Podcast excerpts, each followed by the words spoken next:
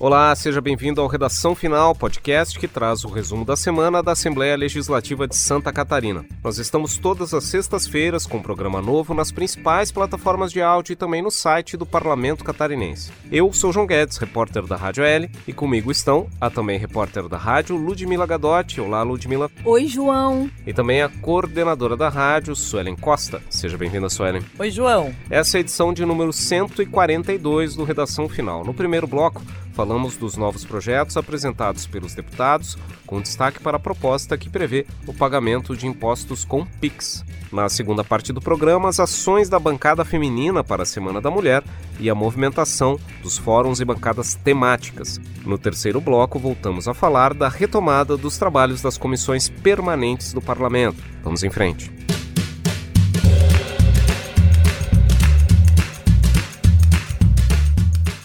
Muito bem, nesses primeiros programas do ano nós estamos destacando alguns dos projetos de lei apresentados pelos deputados estaduais a partir do início dos trabalhos parlamentares de 2023. Entre essas propostas, nós vamos falar de uma iniciativa que busca permitir o pagamento de impostos por meio do sistema PIX. É uma proposta do deputado Matheus Cadorim, do Partido Novo, que tem essa premissa bastante simples, que é permitir que os contribuintes catarinenses possam fazer uso do sistema Pix, que é um modelo de transferências bancárias que a maioria das pessoas já usa há mais de um ano aqui no Brasil, com os aplicativos dos bancos, nos celulares, as pessoas conseguem fazer transferências sem cobranças de taxas para essas transferências em que o dinheiro é remetido de maneira imediata para a conta do destinatário. Pois o deputado Matheus Cadorim quer, com essa proposta, que o cidadão catarinense também possa fazer uso do Pix na hora de pagar impostos estaduais, como o IPVA, por exemplo, e também taxas e contribuições cobradas pelo Estado catarinense. O texto do projeto de lei prevê algumas condições aqui sobre a, a, obrigatoriedade da administração pública disponibilizar esse formato de pagamento para o contribuinte, com uma preocupação com relação à garantia de identificação do contribuinte e identificação do débito pago por meio desse modelo de transferência. Ele também observa na proposta que já existe uma lei municipal no município de Belo Horizonte prevendo essa possibilidade de pagamento de imposto com Pix e que também o sistema já foi adotado nos estados do Mato Grosso e de São Paulo. A gente conversou nessa semana com o deputado Matheus Cadorim sobre isso e ele fala justamente que o objetivo dessa proposta é garantir uma nova alternativa de pagamento e também mais praticidade para o contribuinte catarinense. Vamos ouvir o que disse o deputado Matheus Cadorim. Esse projeto é bastante simples e objetivo e vai ao encontro da evolução tecnológica que vivenciamos no sistema bancário com a implementação do Pix, já tão difundido aí no nosso dia a dia né, como método de pagamento. Queremos facilitar o pagamento de impostos com essa modalidade, porque além de agilizar o recebimento e conferência dos valores por parte do Estado, também vai facilitar a vida do cidadão. Muito bem, vai lembrar que essa proposta foi apresentada agora, no começo do mês de fevereiro, e ela deve tramitar passando por três comissões: a de Constituição e Justiça, de Finanças e de Trabalho, antes de seguir para votação em plenário aqui na Assembleia Legislativa. Outro dos projetos apresentados agora no início do ano, que a gente escolheu para destacar no programa de hoje, é uma proposta que foi apresentada aqui na Assembleia para criar um auxílio aluguel para as mulheres vítimas de violência doméstica. É isso, Ludmila? Isso mesmo, João. É o projeto de lei número 20 de 2023, apresentado pelo deputado delegado Egídio, do PTB. O objetivo dessa proposta é autorizar o Poder Executivo, o governo do Estado, a criar o aluguel social, um auxílio destinado a mulheres vítimas de violência doméstica aqui em Santa Catarina que não podem retornar ao seu lar.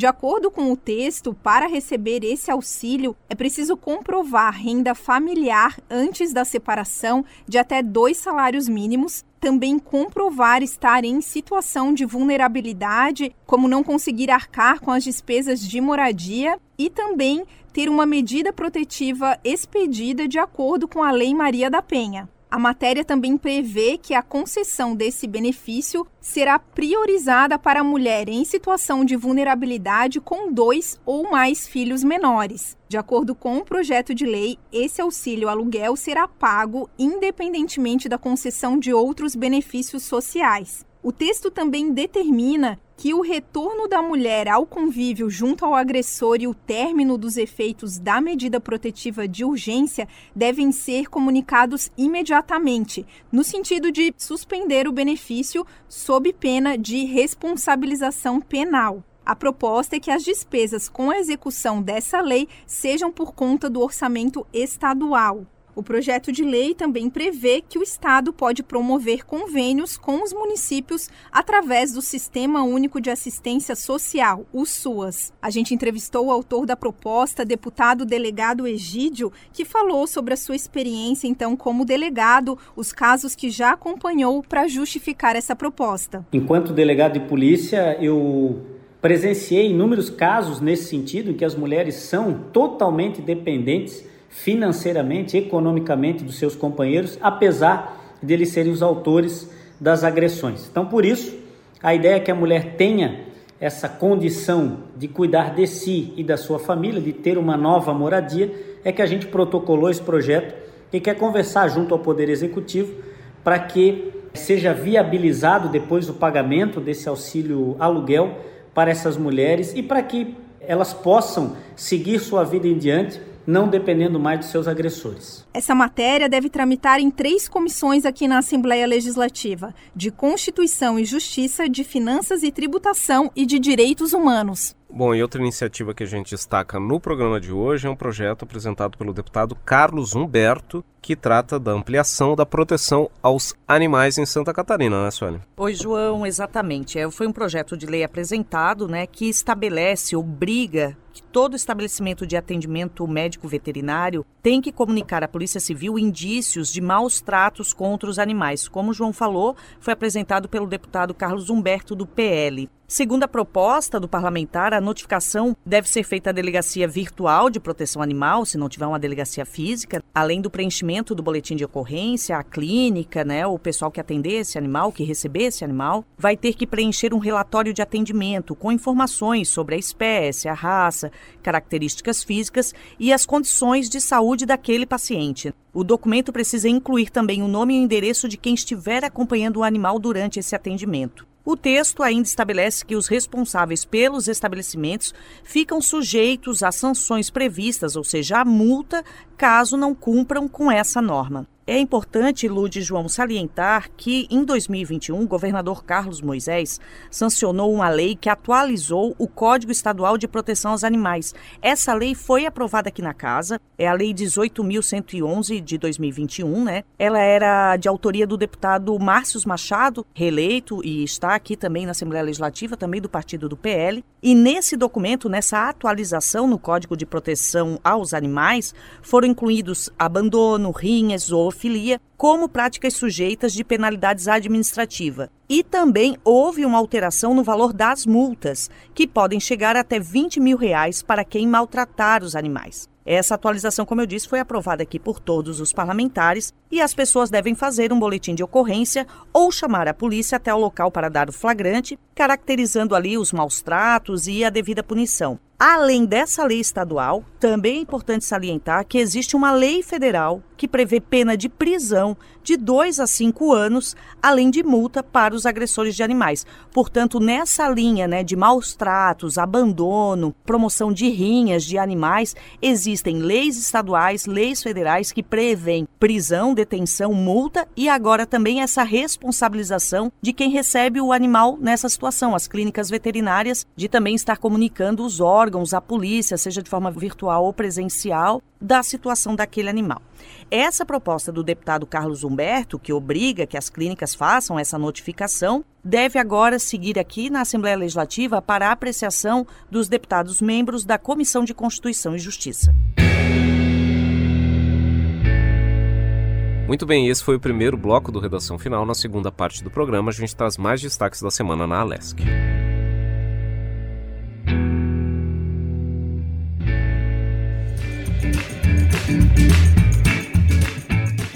Muito bem, o dia 8 de março, na próxima quarta-feira, é o Dia Internacional da Mulher e, para marcar a data, a bancada feminina da Assembleia Legislativa preparou uma série de atividades previstas para o mês na sede do Parlamento em Florianópolis. que, que a gente pode falar dessas ações, Ludmila? João, a bancada feminina da Assembleia Legislativa de Santa Catarina, que é formada pelas deputadas Luciane Carminati, do PT, e Paulinha, do Podemos, preparou uma programação especial de atividades em homenagem ao mês da mulher. No dia 8, então, quando é comemorado o Dia Internacional da Mulher, a programação prevê a exibição de um vídeo realizado pela UDESC que mostra lugares da capital por onde Antonieta de Barros passou e fez história.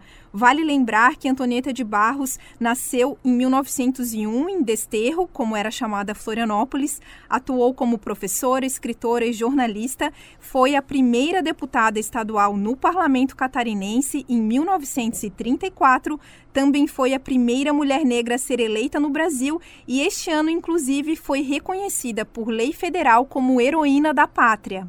Outro destaque da programação é um debate com o objetivo de ressaltar a importância dos grupos reflexivos para homens autores de violência na rede de atendimento. O assunto é tema de um projeto de lei de autoria da bancada feminina que estabelece princípios e diretrizes para a criação de programas reflexivos como esse e responsabilização para autores de violência doméstica e familiar. Os outros eventos incluem palestras, lançamento de livros sobre o movimento de mulheres camponesas e a realização do encontro estadual das Procuradorias da Mulher de Santa Catarina. Todas essas atividades estão sendo organizadas pela bancada feminina, pela Procuradoria da Mulher e pelo Observatório da Violência contra a Mulher aqui em Santa Catarina. Quem quiser conferir a programação completa pode acessar o perfil Assembleia SC no Instagram. Lá nós temos uma publicação sobre esse assunto. Bom, e lembrando que a Assembleia Legislativa tem três deputadas mulheres na casa, né? Há também a deputada Ana Campanholo, do PL, que fez a opção de não atuar de maneira integrada à bancada feminina, e a deputada Ana Campanholo também prevê um outro evento promovido pelo seu mandato relacionado ao Dia Internacional da Mulher, a deputada vai realizar uma atividade com o tema Pró-Vida em homenagem às mulheres na noite do dia 8 de março no auditório da Assembleia Legislativa aqui em Florianópolis.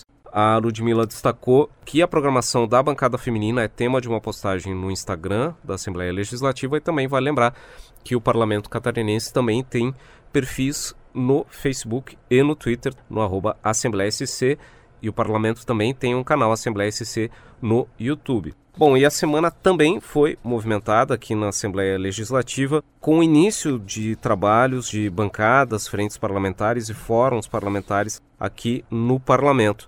Vale destacar que na quarta-feira, dia 1 de março, aqui na casa, houve a primeira reunião da Frente Parlamentar Santa Catarina e Itália, um grupo que reúne autoridades brasileiras e italianas, que foi proposto pelo deputado Dr. Vicente Caro Preso, do PSDB, com apoio de outros 12 parlamentares aqui da casa. O objetivo desse grupo é estreitar as relações entre Santa Catarina e a Itália, visando parcerias e trocas de informações em várias áreas. Na instalação do grupo, o deputado Dr. Vicente destacou a importância da colonização italiana aqui no estado de Santa Catarina. Segundo ele, 68% da nossa população tem essa descendência. Na ocasião, o deputado voltou a falar sobre os objetivos dessa iniciativa da Frente Parlamentar, que além da questão de incentivar, fortalecer as relações comerciais e os laços de amizade entre Santa Catarina e a Itália, também tem a ideia de intercâmbio de conhecimento com o país europeu. Também na quarta-feira houve a instalação do Fórum Parlamentar para a Preservação do Aquífero Guarani e das Águas Superficiais, uma iniciativa que é do deputado Padre Pedro Baldiceira, do PT. Nesse caso, o grupo vai se voltar para o planejamento de atividades e debates relacionados à conservação dos recursos hídricos, com atenção especial para a marcação dos pontos em Santa Catarina onde o aquífero Guarani aflora, né, os pontos em que essa reserva de água está mais próxima da superfície, e também com os cuidados específicos com os espaços de recarga do aquífero, né, ou seja, locais aqui do estado em que esse reservatório natural de água acaba sendo abastecido e para evitar uma contaminação dessa reserva do aquífero é necessário, no entendimento do deputado Padre Pedro Baldiceira, que haja uma atenção especial para esses locais para evitar essa poluição que é decisiva, que é fundamental para a preservação desse recurso hídrico importante. Além da frente parlamentar e além do fórum, outro grupo temático de parlamentares que se movimentou nessa semana foi a bancada do Oeste, né, Sônia? Exatamente, João. A bancada do Oeste retomou seus trabalhos aqui na Assembleia Legislativa e na quarta-feira eles se reuniram e elegeram o deputado Marcos Vieira, do PSDB, como novo coordenador desse grupo. Durante a reunião, eles conversaram, né, os integrantes da bancada do Oeste, e apontaram aí as principais demandas da região. Temas voltados ao desenvolvimento social e econômico devem ser tratados como prioridade junto ao governo estadual e também ao governo federal. Em relação à infraestrutura, os parlamentares estão mobilizados pela melhoria das rodovias que cortam ali toda a região oeste catarinense, como a BR-163 e as SCs, né, as rodovias estaduais 283, 305, 160 e 350 uma das pautas é a situação da suspensão de obras de recuperação das estradas estaduais. Inclusive, a gente tem visto os deputados trazendo muito esse assunto aqui nas sessões ordinárias, né? Sobre a questão das obras estarem paralisadas na região oeste e não é diferente em outras regiões de Santa Catarina. A bancada destacou ainda a necessidade da implantação de energia trifásica lá na região e também a construção de sistemas de captação de água e armazenamento de água para os períodos de estiagem. O novo coordenador, deputado Marcos Vieira, também anunciou a proposta de criar aí no futuro um selo específico para marcar as obras e ações que foram viabilizadas por meio da atuação dessa bancada do Oeste. A bancada do Oeste é formada pelo presidente e vice-presidente da Assembleia Legislativa, o deputado Mauro de Nadal do MDB e o deputado Maurício Scudilarque do PL, e também os deputados Altair Silva do PP, Fabiano da Luz do PT, Luciane Carminati do PT, Massoco do PL, Neudi Sareta do PT, deputado Nilson Berlanda do PL e também o deputado Padre Pedro Baldiceira do PT, além do coordenador deputado Marcos Vieira do PSDB. Muito bem, esse foi o segundo bloco do Redação Final. Na terceira parte do programa, a gente traz mais destaques da Assembleia Legislativa.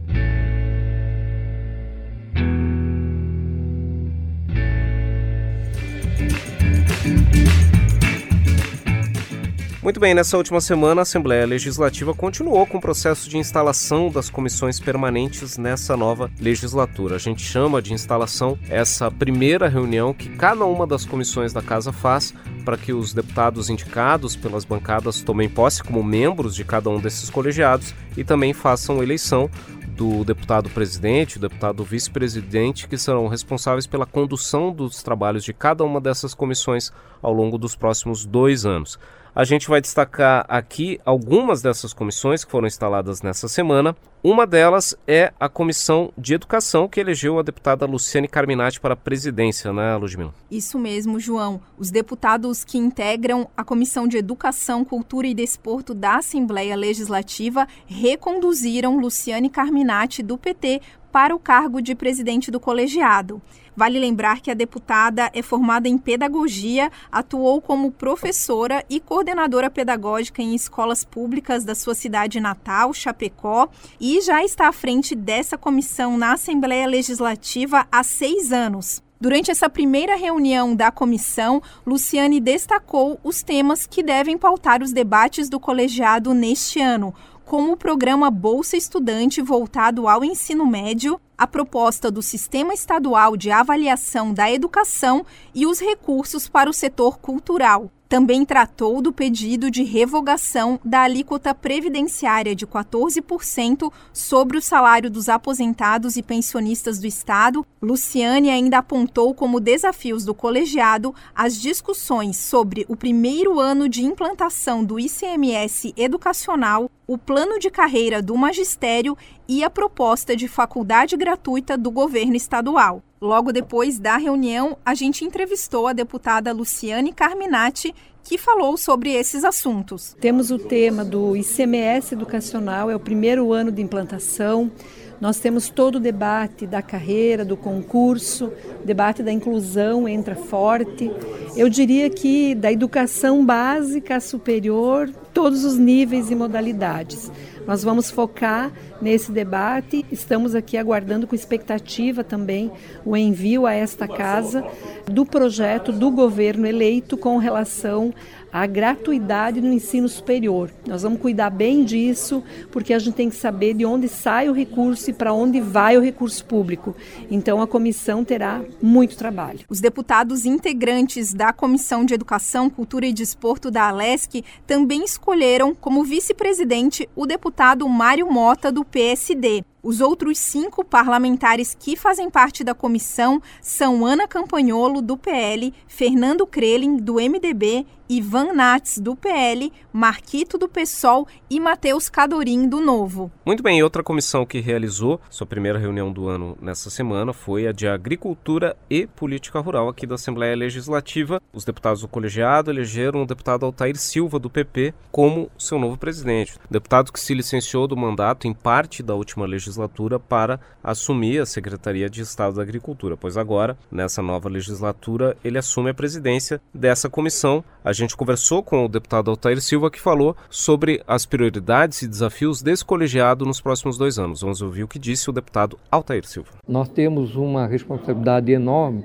através da Comissão de Agricultura, criar políticas públicas inovadoras para fazer com que o empreendedor rural tenha suporte jurídico, tenha políticas públicas adequadas e que tenham condições de fomentar e incrementar a sua atividade na propriedade rural. Nós vamos estar trabalhando junto com os 40 deputados estaduais, vamos estar trabalhando em sintonia também com o executivo, com a Secretaria da Agricultura do Estado, para em conjunto criarmos as melhores formas para fazer com que o agronegócio de Santa Catarina continue sendo uma referência de geração de emprego, desenvolvimento econômico e principalmente a principal alavanca de exportação dos produtos catarinenses. Bom, e os membros dessa comissão elegeram também o deputado Massoco, do PL, como vice-presidente do colegiado, também para um mandato de dois anos, a exemplo do presidente do grupo, o deputado Altair Silva, do PP. Também fazem parte dessa comissão os deputados Camilo Martins, do Podemos, Neudi Sareta, do PT, Napoleão Bernardes, do PSD,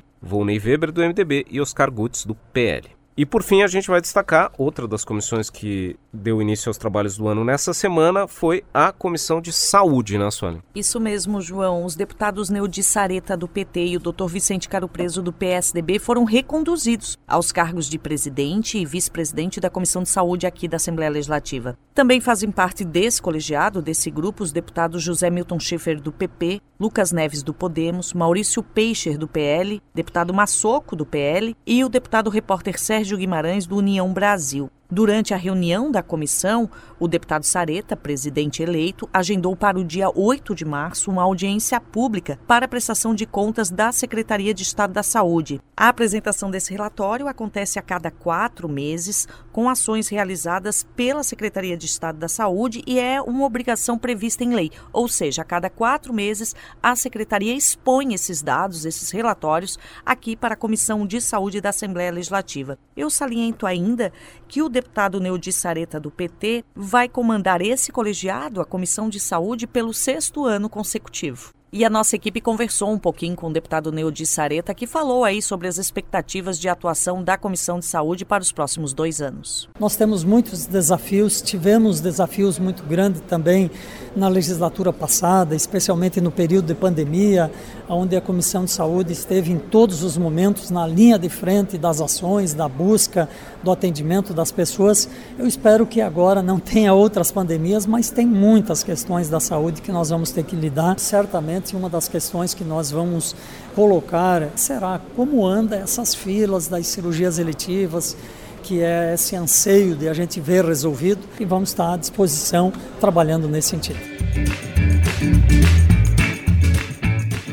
E esse foi o Redação Final, podcast da Assembleia Legislativa de Santa Catarina. Nós estamos toda semana nos tocadores de áudio como Spotify, Google Podcasts e Apple Podcasts e também no site alesc.sc.gov.br/rádio. Programa gravado no estúdio da Rádio da Assembleia Legislativa em Florianópolis, comigo, João Guedes, repórter da Rádio L, com a também repórter da rádio, Ludmila Gadotti, com a coordenadora da rádio, Suelen Costa. O Redação Final tem pauta e edição de João Guedes e Ludmila Gadotti, edição de áudio de João Machado Pacheco Neto e Mário Pacheco. Até a próxima!